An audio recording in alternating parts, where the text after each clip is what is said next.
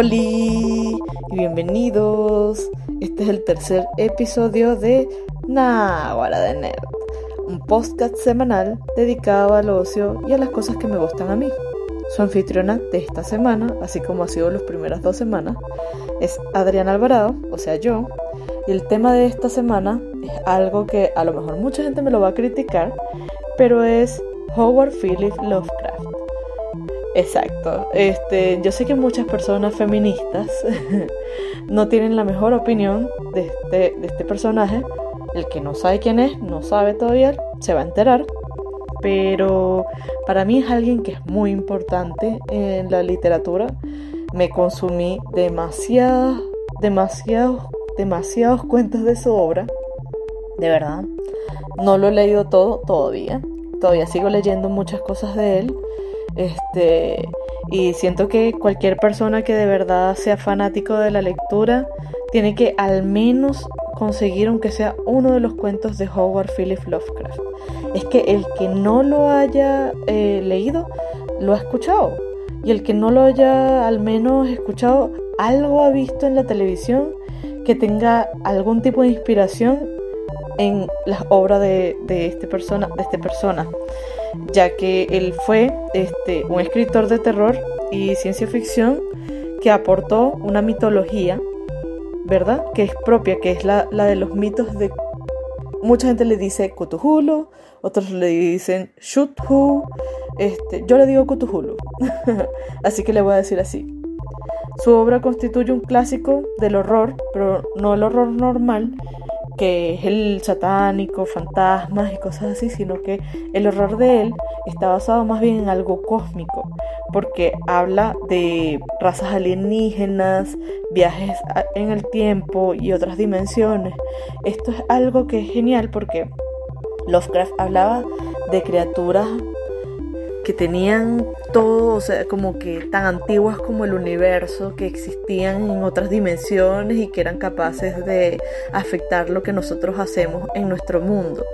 Y como Nyarlathotep es uno, no sé, Cthulhu es otro, que es el principal, que es el que también ha inspirado muchas cosas, ¿verdad? Este, sí, una de las cosas que el personaje no podemos negarlo, ¿verdad? Es muy machista, es muy racista y tiene muchos problemas para lo que es socializar. Si ustedes leen un poquito de su Wikipedia se enteran fácilmente de cómo era el personaje. Típica gente así de esa época este, antigua demasiado horrible. este, pero lo interesante de Howard Phillips Lovecraft es que a pesar de que tenía tantos problemas de ese estilo, cada historia era narrada, es narrada de una manera impresionantemente espectacular. Son cuentos cortos. Él no pierde el tiempo describiéndote cosas así súper... No. Él te transmite de una vez todo. Yo para poder leer todo esto trataba de hacerlo en horas del día porque me daban miedo, mucho miedo y eran cuentos súper cortos. Realmente no era como para que, este, no era algo súper este, largo que me tardó en meterme y tal, no en la primera oración ya tú estás metido en ese universo, en ese mundo, en esa escena y, estás aterrado por lo que estás escuchando o, o, te va creando la sensación hasta que llegas a un clímax y ahí sí te aterras. De verdad, el tipo es un, un maestro en estas técnicas de, de, de asustarte y sabe muy bien qué decir y cómo hacer y cómo colocarlo todo en la historia como para que de verdad sea una obra de arte. Este, una de las cosas que es impresionante de él es el hecho de que como él no era capaz de hablar tanto con la gente, porque era negado para todo esto, él era muy encerrado en su casa, su mamá era enferma, su papá murió también, él, su, su matrimonio fracasó, entonces este, esto hizo que él este, fuese un personaje que no tenía la, capacidad de saber hacer un diálogo directo. Ustedes saben que los diálogos directos se trata de cuando hacen el guion y escriben la frase tal cual de lo que dijo. Este fulanito dijo este, y fulanito este, estaba aquí y, dice la frase que dijo, estoy aquí en la casa. Él, él hacía más que nada, era diálogos indirectos, como fulanito dijo que estaba en la casa. Él no, no tenía la capacidad de escribir los diálogos tan directos así. Él no los utiliza. Entonces, es impresionante que careciendo de ciertas cosas como esa, no le, hacían no le hacen falta para nada, de verdad, para poder crear las escenas. Y de verdad, yo creo que merece que ustedes se pongan a averiguar y a buscar si consiguen fácilmente un libro electrónico o yo sé que hay muchos ebooks a lo mejor gratuitos donde pueden conseguir las historias de él. Incluso creo que hay una aplicación que es como una de las, historias que creo que se llama La Bestia en la Cueva. Y es súper genial porque es ilustrada y la aplicación está en, la aplicación está en Android, en el mercado de Android. Este, yo lo, lo descargué hace tiempo y es súper bien. Y de verdad, la, aplicación supo transmitir y hacer toda la historia de él muy bien, así que creo que lo pueden disfrutar y pueden entender más, o menos lo que yo opino de las historias de él, para hacerles una idea de las cosas que él, este, las cosas que él escribió, ¿verdad? Este, hay unas historias que yo puedo decir que fueron las que más, más me gustaron, ¿verdad? Una es esa, La bestia en la cueva, Dagón, mm, es espectacular, Polaris, tienes de repente se voltea todo al final tienes unos giros impresionantes en la historia y es algo tan corto y es impresionante verdad el horror de Dunwich también me gustó demasiado yo creo que tienen que darle una oportunidad eh, y hay una y, y, yo sé que hay unas que leí, no me acuerdo el nombre, no lo puedo ubicar, pero es una saga de unas historias de una persona que es un doctor que estaba trabajando con, tratando de crear la vida eh, con la muerte, agarrando cuerpos para tratar de reanimarlos, como en Frankenstein. Pero era su propia historia de él, pues, sobre ese, sobre ese arco. Y era como un doctor que estaba tratando de, eh, eh, utilizando la guerra y, los cuerpos que, de la gente que quedaban por la guerra para hacer esto. Y esa historia es brutal, de verdad. No, no recuerdo el nombre, traté de encontrarlo y en, Wikipedia no lo encontré. Pero si llegan a encontrarlo, les deseo suerte. era algo así, es como una saga del reanimador de cadáveres. Una cosa así. Y la principal y la más importante, yo creo que de todas las historias que, que él hizo, es la llamada de Cthulhu.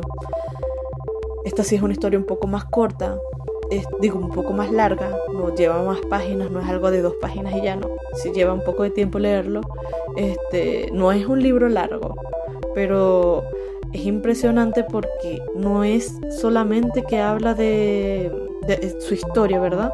Sino, no es una historia y, y ya, sino que es algo que creó no solamente la mitología, que se complementa con otras historias que él escribió, sino que de paso creó todo un culto. La gente se volvió súper fanática hasta un punto en el que empezaron a hacer otras personas historias basadas en el universo de él y aparte de eso, también este incluso salió un juego de rol que se llama La llamada de Cthulhu, en la que tú puedes ser un investigador otro tipo de personaje en, esta historia, en estas historias, historias de este estilo, donde están en una ciudad ficticia que, si no me equivoco, es Arkham, algo así, no me acuerdo. Arkham es la de Batman, ¿no? es algo así, no me acuerdo el nombre. Pero bueno, la idea es eso, pues que ustedes están o en esa ciudad o en otra ciudad ficticia, pero básicamente están en un sitio en el que existe eh, ocultistas del que, son personas que están tratando de invocar a Cthulhu o otro tipo de demonios del mismo universo de Cthulhu o están en sitios muy parecidos a las aventuras de, de, los personajes de Cthulhu. Eh, hay muchos tipos de historias, hay muchos tipos de aventuras. Es impresionante todo lo que puedes hacer. Allí puedes literalmente eh, crearte tu personaje como tú quieras, ¿verdad? Y lo genial es que te puedes volver loco. es como un chiste para los que juegan eso, pero puedes perder cordura, por cualquier cosa. Conchale, abres una puerta y mueres. Yo una vez tuve un personaje en ese juego que era una niña. Y, era una partida súper loca porque se trataba de que todo el mundo lanzando dados eh, se decidía la edad, el sexo y eso de tu personaje. Entonces, mi personaje era una niña de 8 años. Genial. Y la niña, lo que a mí se me ocurrió era que iba a querer abrir todas las puertas, pues. Entonces, casualidad, encontré una puerta que escuchaba un ruido ahí todo horrible.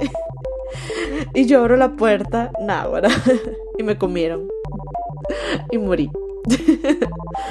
sí, este, en este tipo de juegos no vale la pena encariñarse con los personajes. No, no vale la pena, de verdad. Casi que puedes tener un cementerio de personajes y todo. Pero es un juego muy emocionante.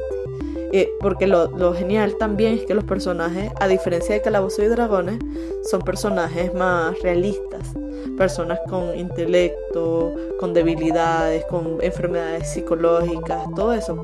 Entonces, y eso es lo que hace que los personajes de este universo de, de Lovecraft sean tan creíbles porque todos los personajes en las historias de, Lovecraft son de este estilo.